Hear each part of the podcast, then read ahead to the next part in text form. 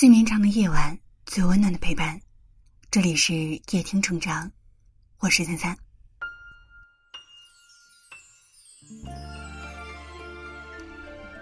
夜听树洞有一个话题：结婚那年，你娘家收了多少彩礼？后台几千条留言都是实打实的委屈。用一句话总结，就是：当初为爱蒙蔽了双眼，不要车子、房子、票子。不在乎男方家境，婚后的下场很惨。海誓山盟都是不要成本的空头支票。想和一个男人过一辈子，脑袋得清醒一点。简·奥斯汀说：“婚姻只考虑家境是荒谬的，不考虑家境是愚蠢的。爱情可以撇开生活去谈，但婚姻不是。婚姻就是生活。如果你只选择了爱情，那你本身就是选择了冒险。”听友金璇上个月因为六万彩礼的事情跟男朋友一家闹崩了，她以为他们的爱情不会败给这几万的彩礼，可是男朋友却觉得谈钱就是要他的命。感情一旦扯上钱，双方达成共识，皆大欢喜；反之，一拍两散。网上流行一句话：“结婚就是在卖女儿”，其实不然。毕竟，一切以神圣的爱情来逃避彩礼的行为，都是在耍流氓。彩礼并不是为了发一笔横财，而是用来衡量女人在男人心中的地位。关键不在礼金的绝对值，而在于礼金的相对值。比如，身家五万的男人是愿意在你身上花四万，还是五百？当一个男人想不花一分钱把你娶回家时，这段感情就已经变质了。你要记住。爱一个人，肯定是愿意在他身上花时间和金钱的，这是人性，无论男女。表妹甜甜跟男朋友在一起三年了，等到谈婚论嫁的时候提到彩礼，男友疑惑：“都什么年代了，还有人卖女儿啊？”表妹说：“既然是新时代了，那就按新时代的规则办，不出彩礼也行。”以后我生孩子了，你负责带，孩子跟谁姓，扔硬币。等我爸妈老了，我要接来照顾。男友一听就极力反对。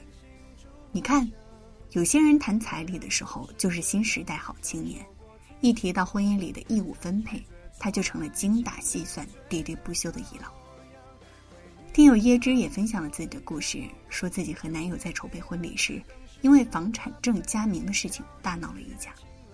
她的男友觉得房子是婚前买的，没必要加名字。她觉得婚后要一起还房贷，自己的名字必须得加。争执一天之后，椰汁妥协了，连八万的彩礼也不要了，提出了三条婚前协议：不帮男方还房贷，每个月只拿出三千块开销；不会成为全职太太，两人按周分担家务；不负责照顾男方父母。威尼斯商人里有一句话：“既然你要求公道，我就给你公道，而且比你所要求的更公道。”彩礼也是一块试金石，是考察对方解决分歧能力的机会，也能试探对方的真心。看过一个很扎心的段子，说这个世界上只有两种男人，一种是没什么钱，但会把全部身家交给老婆；另一种是家底丰厚，也会把钱和老婆划分界限。后者永远不会把你当自己人，那你们的婚姻也不会稳定。所以在结婚之前，所有的女人要好好的跟男人谈钱。有句话说得好，男人的钱花在哪儿，心就在哪儿。姑娘们，告诉你男人三句话：你的感情是纯洁的，在无法用其他事情证明的前提下，请用钱证明。如果你至死不渝，不会半路折返，这个钱一辈子都是你的。我就是要钱，不是为了考验你，是真要，所以别讨价还价。一个男人能不能给你幸福，在对待钱的态度之上就能够看得清清楚楚。表姐芬芬武汉大学毕业，是高收入，有房有车，结婚她不要彩礼，她条件很好，可是至今单身。虽然她不要房子彩礼，可是她要人品，要情商，要灵魂，要婚姻平等。不要彩礼房子的女人，想要的东西一般都比房子更贵重。其实当今社会上不单单是只有女人会去挑选男人，男人一样也在挑选女人。在婚姻上，有的男人比女人更加的现实。《简爱》里说：“爱是一场博弈，必须保持永远与对手不分伯仲，才能长此以往，相依相惜。因为过强的对手让人疲惫，太弱的对手令人厌倦。”你一定要记住，请带着迷人的笑容、华丽的泪珠，骄傲的步入婚姻的殿堂。就变黑暗，等虚假的背影消失于晴朗。阳光在身上流转，等所有业障被原谅。想开往地老天荒，需要多勇敢。烛光照亮了晚餐，找不出个答案。恋爱不是温馨的请客吃饭，床单上铺满花瓣，拥抱让它成长。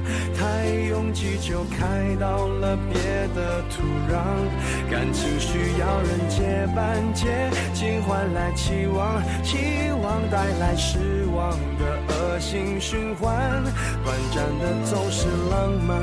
漫长终会不满，烧完美好青春换一个老伴，把一个人的温暖转移到另一个的胸膛，让上次犯的错反省出梦想。每个人都是这样，享受过提心吊胆，才拒绝做爱情带罪的羔羊。回忆是抓不到的月光，握紧就变黑暗。等虚假的背影消失于晴朗，阳光在身上流转，等所有业障被原谅。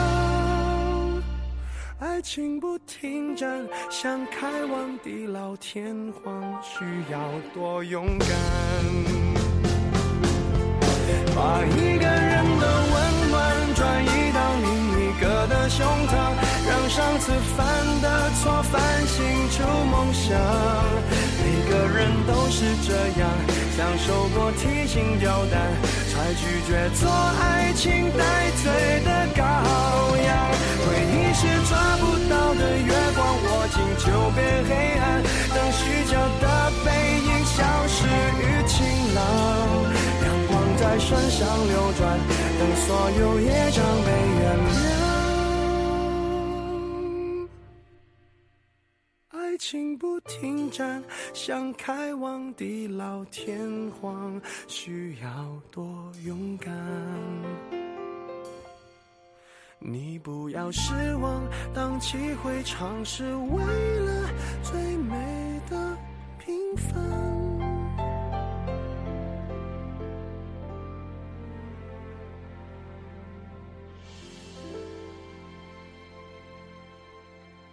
如果你喜欢今天的文章，记得在文末点亮再看。我是三三，今晚谢谢你来陪我，晚安。